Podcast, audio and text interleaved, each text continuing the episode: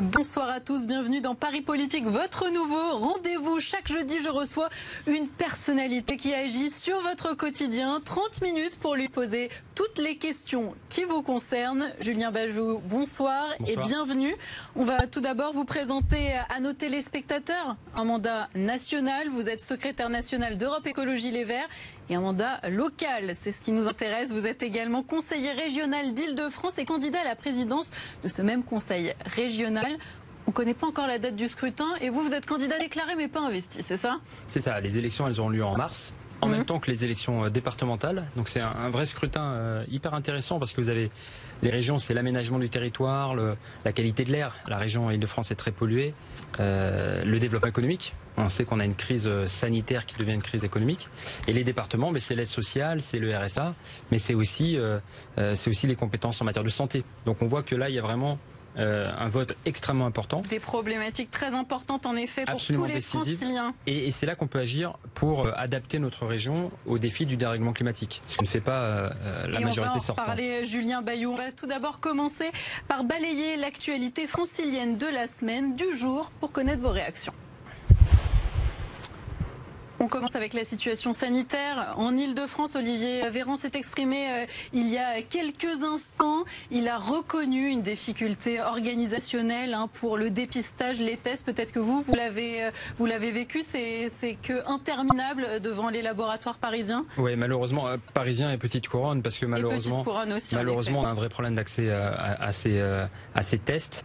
J'ai dans mon entourage très proche quelqu'un qui était cas contact, qui s'est bien sûr isolé, mais qui a mis six jours pour se faire tester, ça c'est pas c'est pas possible. Et pour vous, on n'a pas assez anticipé? Parce que se faire tester, on en parle depuis un moment. En mars, euh, on pouvait bien sûr, il s'agissait pas de polémiquer, il s'agissait de dire euh, le gouvernement découvre, comme tout le monde à travers la planète, cette maladie. Euh, là, effectivement, on a un retard à l'allumage. et un problème d'organisation. De, Donc enfin, le ministre le reconnaît. moi, je pense qu'il faut absolument prioriser les cas contacts, mais également, bien sûr, le personnel soignant en priorité, priorité, priorité. Et on a un problème d'accès euh, aux tests, tout simplement, en particulier en, Ile-de-France.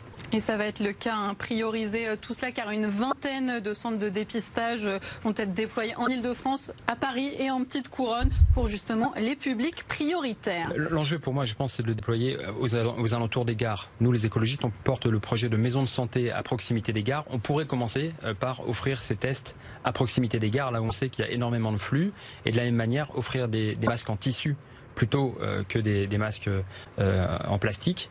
Euh, nous, nous disons quand les masques sont obligatoires, ils doivent être gratuits.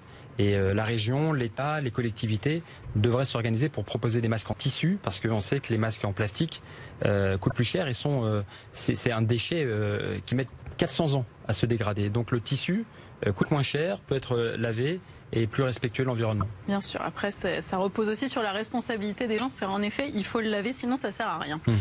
On va continuer avec l'actualité de la semaine qui a été marquée par des fusillades et des scènes de violence en Ile-de-France. Bagarre, un coup de mortier dans un parc de la capitale, deux morts à Saint-Ouen dans une fusillade. Il faut mettre les moyens, c'est ce que nous disent les maires euh, des communes pour enrayer euh, cette violence. Mais comment? Quels moyens, Julien Bayou? Bien, Malheureusement, depuis euh, vous savez, euh, si vous vous souvenez de Nicolas Sarkozy qui disait non remplacement d'un fonctionnaire sur deux, eh bien ça touchait aussi les policiers et les policières. Et c'est comme ça qu'on a eu moins 11 000 policiers euh, nationaux sur le terrain. Et donc ça a touché d'ailleurs en particulier la, Seine-Saint-Denis. Euh, donc la demande des écologistes, c'est de remettre des moyens humains. On nous, on nous parle beaucoup de la vidéosurveillance, mais c'est pas ça qui empêche. Euh, ça, peut ça sert à rien pour bah, vous Ça coûte très cher. Même d'arrêter de, potentiels suspects A posteriori, éventuellement, mais ça, ça, ça aide à la résolution des cas dans 1% des cas. Euh, l'enjeu, vous voyez, c'est d'avoir euh, des moyens sur le terrain, c'est euh, cette police de proximité. C'était aussi les propositions du plan Borloo, que je regrette que Valérie Pécresse et, Emmanuel Macron l'aient rejeté comme ça, d'avoir des conciliateurs, d'avoir des adultes relais, y compris la nuit, euh, embaucher, ça fait de, l'emploi et ça permet aussi d'apaiser euh, la situation dans les quartiers populaires. Pour vous, oui, dans les transports en commun euh, franciliens, justement, la, sécurité n'est pas assurée pour ceux qui voyagent, notamment en soirée? Eh ben, Je pense notamment aux femmes qui sont une immense majorité à avoir été victime de, harcèlement. Quand vous discutez avec les associations qui défendent, qui se défendent contre le harcèlement, elles vous disent l'enjeu c'est pas la vidéosurveillance, l'enjeu c'est bien sûr d'avoir du monde sur le terrain et aussi de former les agents. Parce que quand une, une femme se fait agresser et qu'elle va voir des agents, elle a souvent malheureusement euh, une, remarque sur euh, la manière dont vous êtes habillé. Et ça, c'est pas possible. Il faut pouvoir former les agents. C'est valable dans les commissariats, mais c'est aussi valable euh, pour les agents des transports à l'accompagnement des victimes, à la protection bien sûr, et, et qu'on cesse cette impunité à l'égard des agressions et comportements sexistes et sexuels dans les transports. De la formation, donc c'est ce qu'on retient. Tout autre et du monde, chose. Et du monde, et des moyens Et du monde également. Et vous Valérie Pécresse, par exemple, a refusé d'embaucher. Euh, nous, nous sommes pour ces emplois tremplins, ces emplois aidés, avoir du monde euh, dans les transports. Vraiment, c'est euh, c'est apaisant et c'est une, une, question de sécurité pour toutes, pour toutes et tous. On va passer à toute autre chose avec les Jeux Olympiques 2024. Hein, dans une tribune publiée mardi dernier, des intellectuels demandent carrément l'abandon de ces Jeux Olympiques, accusés de dilapider l'argent euh, public pour une opération de prestige pharaonique. Des mots que vous auriez pu prononcer? Nous, les écologistes, on est pour le, sport.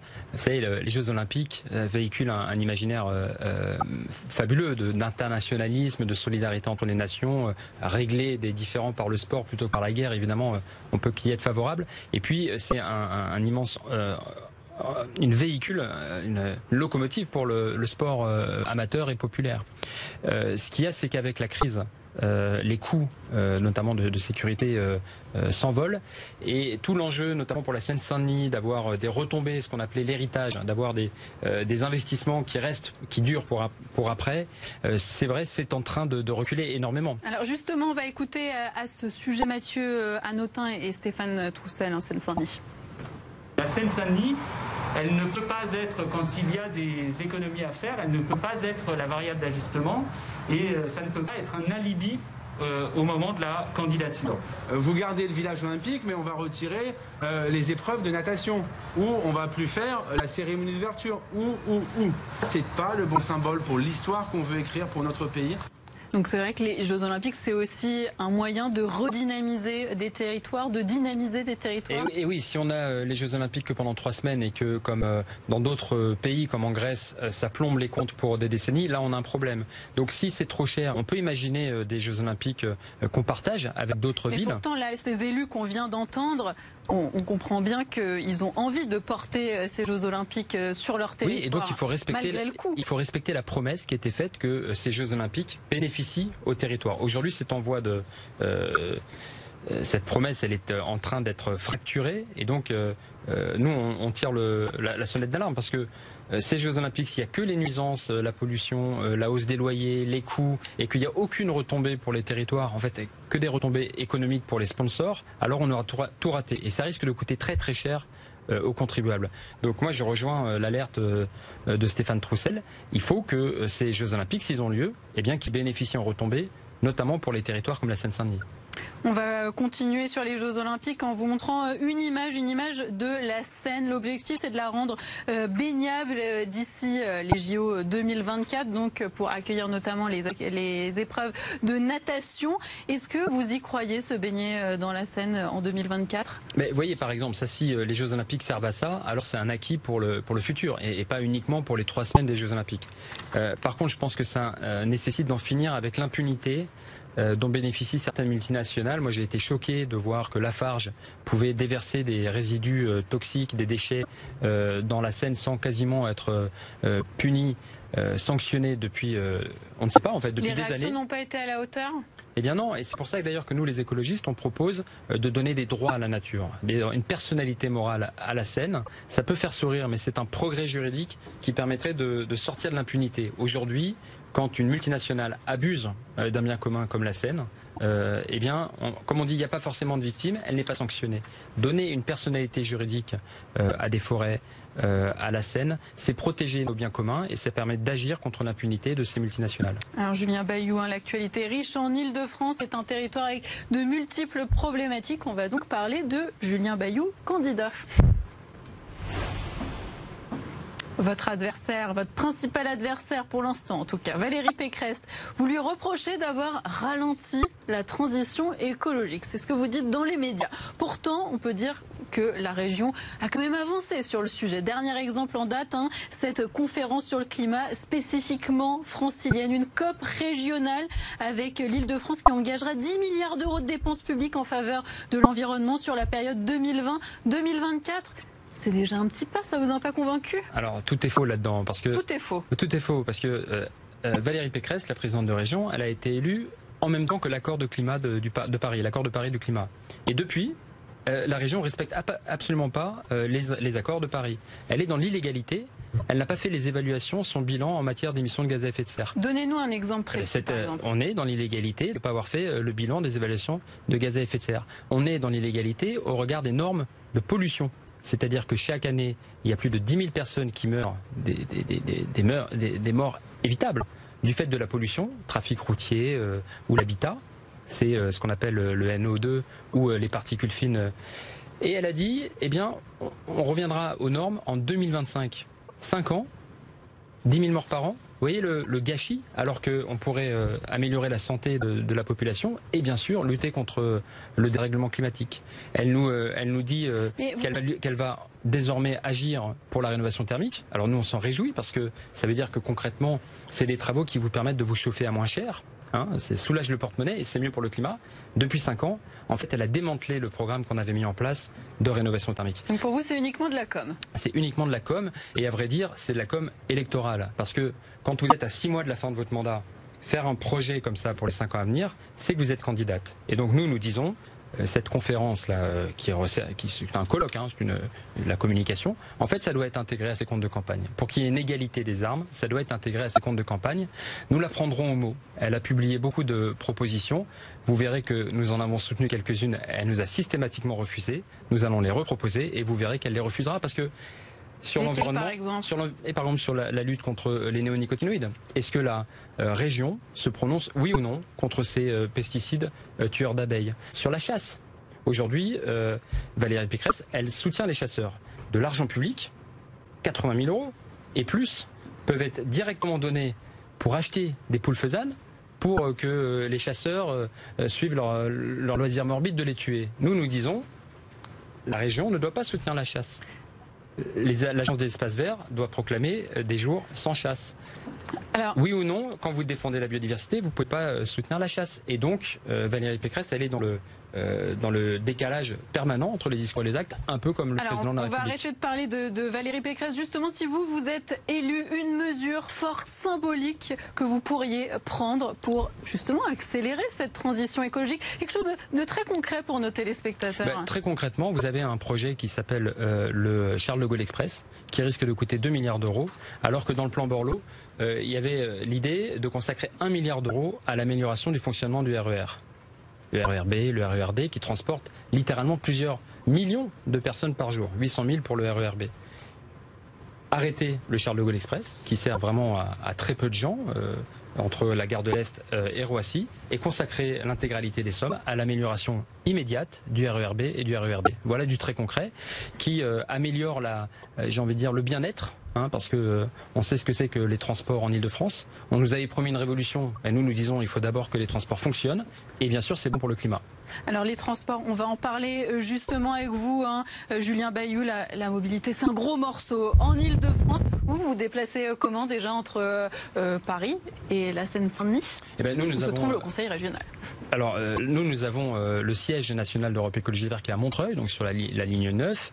le siège du Conseil régional est à Saint-Ouen, sur la ligne 13. Donc en transport en commun, en transport, en, vélo. Euh, vous avez aussi des scooters en libre service, euh, de temps en temps un taxi, euh, assez multimodal. C'est bien noté et c'est l'heure de notre focus Paris politique consacré au transport. J'accueille Barthélémy Bolo sur notre plateau. On va s'intéresser à la gratuité des transports. Vous avez eu des propositions à ce sujet. Julien Bayou, c'est à toi Barthélémy. Julien Bayou, voilà ce que vous disiez en 2018 à propos de la gratuité des transports. Le texte normalement devrait s'afficher. Il ne s'agit pas bien évidemment d'adopter la gratuité totale du réseau de transport du jour au lendemain, mais de poser les conditions pour un passage progressif étape par. Ça, Julien Bayou, c'était en 2018. Alors où est-ce qu'on en est en 2020 en Ile-de-France en ce qui concerne cette gratuité étape par étape? Eh bien, à Paris, depuis la rentrée là, 2020, le pass Navigo est totalement gratuit jusqu'au secondaire. Il est également gratuit à partir de 65 ans. Il y a tout un ensemble de tarifs réduits. Et par exemple, dans la région, eh bien, euh, il y a gratuité également pour les titulaires du RSA, les bénéficiaires de l'allocation de solidarité spécifique, ou bien il est à moitié prix euh, pour les personnes de plus de 62 ans. On parle euh, notamment des retraités. Il y a aussi des tarifs réduits pour les étudiants et les scolaires. Alors, qu'est-ce que ça voudrait dire en Ile-de-France si on passait à une gratuité totale? Qu'est-ce que ça veut dire financièrement? Ile-de-France Mobilité, c'est un budget de 10 milliards 400 millions d'euros. Les recettes tarifaires, c'est-à-dire ce que rapporte ce que quand vous payez votre passe Navigo, quand vous achetez euh, un carnet euh, de tickets, eh bien, euh, c'est 3,9 milliards d'euros, 38% des ressources. Avec ces recettes voyageurs, 2,8 milliards d'euros. La part employeur, c'est quand vous avez un passe Navigo, eh bien, la moitié de ce passe Navigo est pris en charge par votre employeur. C'est 971 millions d'euros. Et à tout ça, eh bien, il faudra ajouter les coûts d'exploitation de toutes ces nouvelles lignes qui sont en train d'être construites en Ile-de-France. On pense par exemple au Grand Paris Express, l'extension des RER ou bien la ligne 14. Alors, si la gratuité existait, il faudrait donc trouver 4 milliards d'euros de recettes supplémentaires. Julien Bayou, euh, comment vous faites sans ces recettes pour continuer à faire rouler les métros, les trains, les RER et investir dans les transports en commun?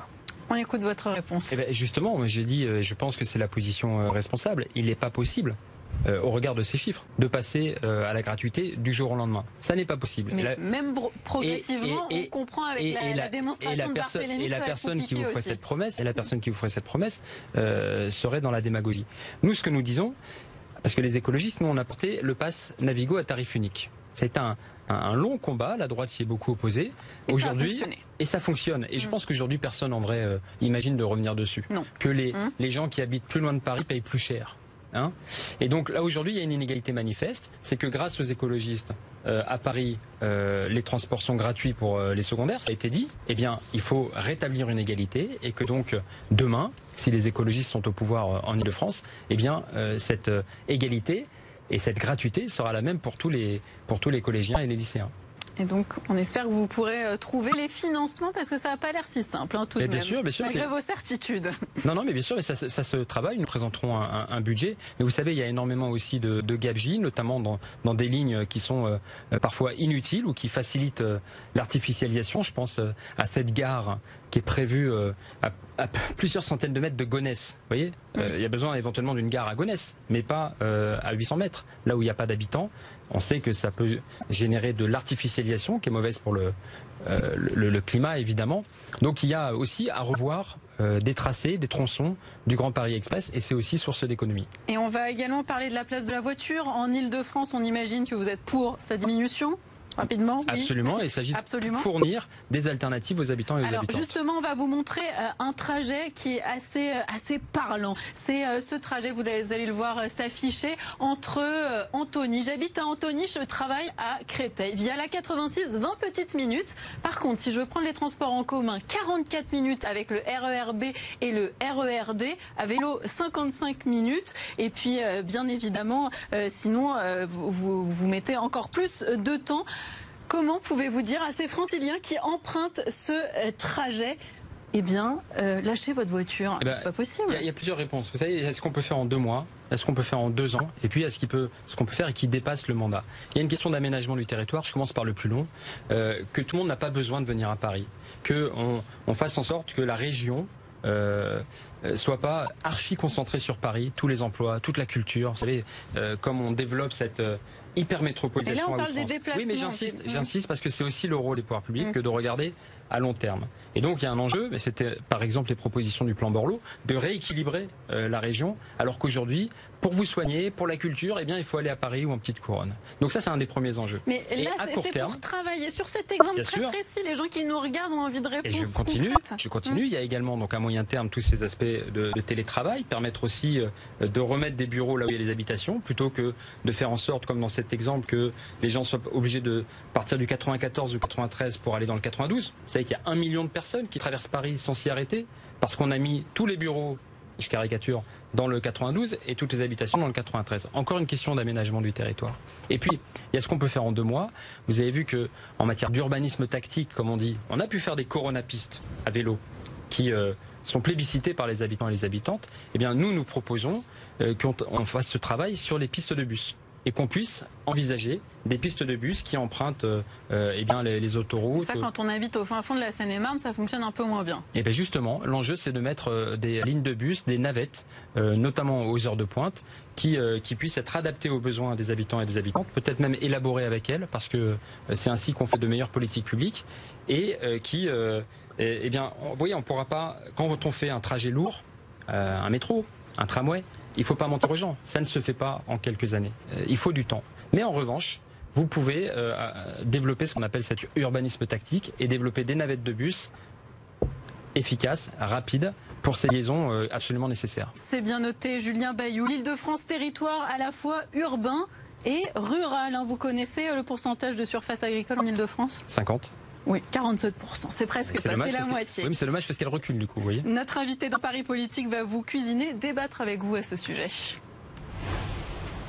Allez, j'accueille en FaceTime dans Paris Politique Jean-Claude Guénec. Bonsoir, vous êtes maraîcher au Ménil-le-Roi. hein. Vous euh, cultivez euh, des légumes et vous avez décidé de ne pas passer au bio. Expliquez-nous tout d'abord pourquoi les difficultés que vous rencontrez au quotidien. Vous avez en face de vous Julien Bayou, il vous écoute. Bonjour Jean-Claude.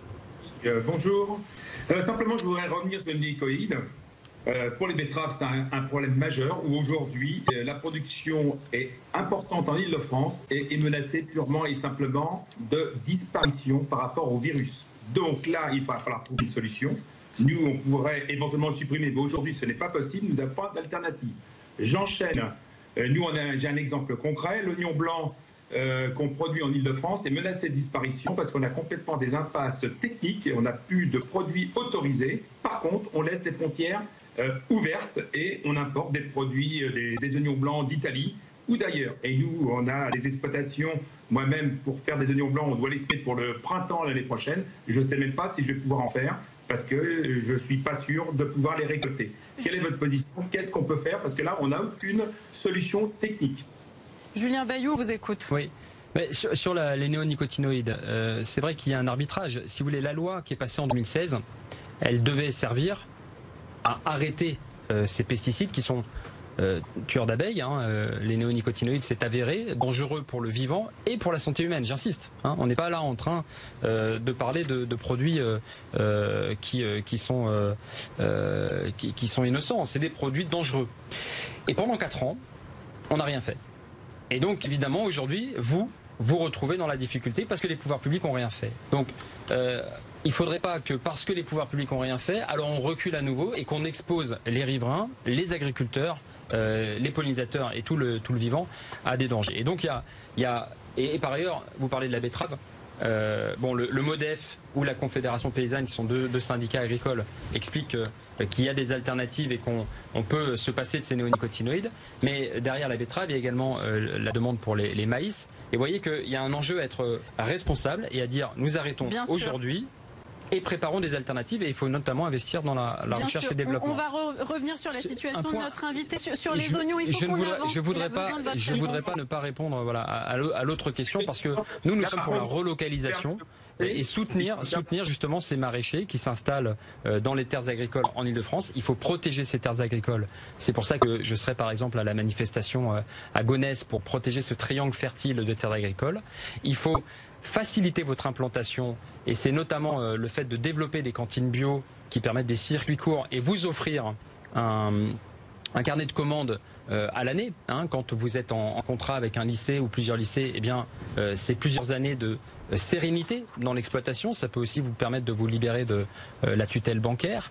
Euh, et un des enjeux de cette relocalisation, c'est dire non aux traités commerciaux, notamment Mercosur, ou euh, avec ces, euh, euh, ces pays qui sont clairement dans le dumping vis-à-vis euh, de vos capacités de production. Donc vous voyez, il y a le local, le national, le global, tout se tient pour protéger l'agriculture et le vivant. Et on va demander à Jean-Claude Guénec justement si euh, ces propositions de Julien Bayou, elles, vous êtes satisfait Est-ce que vous vous y retrouvez financièrement avec ces propositions rapidement? Non, position-là, je ne peux pas être d'accord dans le sens où aujourd'hui, euh, déjà au niveau maraîchage au niveau agriculture, on a déjà du mal à maintenir l'existant. Avant, nous étions un certain nombre, des milliers. Aujourd'hui, on n'est plus que des poignées. Donc déjà, il faut qu'on puisse maintenir l'activité et maintenir déjà ce qui existe avant de redévelopper. Parce qu'aujourd'hui, on n'est pas capable d'alimenter l'île de France, euh, parce qu'on est trop peu nombreux, on est incapable de répondre. Mais aujourd'hui, il faut que ceux qui sont, qui sont en place pouvoir garder et leur donner les moyens de pouvoir exister. Et aujourd'hui, tous mes collègues, nous sommes dans la difficulté parce que, notamment, on ne trouve pas de main-d'œuvre euh, et on a c'est des difficultés à produire. Et en toute façon, au niveau de terres, on les défend. Le triangle de Gonesse, on le défend. La plaine de Monton, qui je suis juste à côté, on fait ce qu'il faut, le nécessaire pour maintenir toutes les terres cultivables. Il est possible. Donc moi, c'est mon combat depuis des années, des décennies maintenant. Merci beaucoup Jean-Claude Guénec. Merci, on vous a bien entendu. Vous voulez réagir rapidement Oui, non, mais c'est un, un, immense travail qu'ils font. Euh, ils devraient être aidés beaucoup plus. La crise sanitaire a révélé euh, la, vulnérabilité complète de l'Île-de-France. Trois jours d'autonomie alimentaire euh, au maximum. On l'a tous, on l'a tous intégré. Maintenant, il s'agit d'être cohérent tirer les leçons de la crise, c'est soutenir euh, ces maraîchers, c'est soutenir la conversion en bio. Ça passe notamment par euh, les, cantines bio et c'est euh, arrêter avec l'artificialisation des sols parce que l'île de France a besoin de protéger ses terres agricoles, besoin de soutenir ses agriculteurs. C'est bon pour eux, c'est bon pour nous, c'est bon pour le climat. Allez, on passe à nos questions cash, Julien Bayou. Je compte sur vous, il va falloir euh, répondre euh, rapidement, très rapidement, hein, du tac au tac, parce qu'on n'a plus beaucoup de temps. Tout d'abord, euh, Julien Bayou, si vous êtes élu à la tête de ce conseil régional, est-ce qu'il y aura les premières exploitations de cannabis thérapeutique, voire récréatif? C'était une très bonne question. Oui, je pense qu'il faut avancer sur le cannabis thérapeutique et même expérimenter la légalisation du cannabis. On sait qu'il y a un problème de sécurité. Moi, je vais vous dire, c'est une question de santé publique. Aujourd'hui, euh, la France a euh, la politique euh, la plus répressive au niveau pénal et le nombre d'ados, le taux d'ados fumeurs le plus important en Europe. C'est un fiasco. Ça pose des tas de questions, notamment de sécurité, mais d'abord de santé publique. Et donc, nous, nous sommes pour la légalisation pour pouvoir prévenir la consommation chez les mineurs. On reste dans le domaine du verre. Si vous êtes élu au conseil régional encore, on garde le sapin de Noël oui, oui, euh, on garde le sapin de Noël, mais on peut avoir. Euh, bah, moi, je sais pas vous, mais moi, j'ai toujours un petit crève-cœur quand je vois en janvier, euh, fin janvier, ces, ces armes comme ça déchiquetées. Je pense qu'on peut fêter Noël d'autres manières, tout aussi conviviales, et, et pourquoi pas, au contraire, offrir euh, des arbres, c'est en décembre qu'on plante les arbres fruitiers. Je pense que la, région, les, collectivités pourraient offrir des arbres à planter euh, pour les personnes qui ont la chance d'avoir un jardin. Donc des vrais sapins de terre et très rapidement un Parisien à la tête euh, de la région Île-de-France, c'est possible? Parce que vous habitez Paris. Oui, j'habite Paris, j'habite Paris et je pense que ça va peut-être vous paraître étonnant, mais on en fait trop pour Paris. Et donc, il y a un enjeu de, euh, d'égalité des territoires et tout ne doit pas passer par Paris. Et, et je pense que c'est mieux aussi pour les Parisiens. Vous savez que moi je suis francilien, donc il y a quand je sais qu'il y a un habitant sur deux qui voudrait quitter l'île de France si elle le pouvait, euh, je me dis qu'en fait c'est un échec collectif. Euh, on, a, on, a, beaucoup parlé d'attractivité et en fait on a rendu la région invivable. L'enjeu d'une région écologiste, c'est adapter au dérèglement climatique et rendre une qualité de vie aux franciliennes et aux franciliens. Merci beaucoup Julien Bayou d'avoir passé ces 30 minutes avec nous dans Paris Politique. Paris Politique qui revient la semaine prochaine avec notre invitée Agnès Evren, présidente de la Fédération Les Républicains à Paris. Tout de suite, une nouvelle édition sur BFM Paris.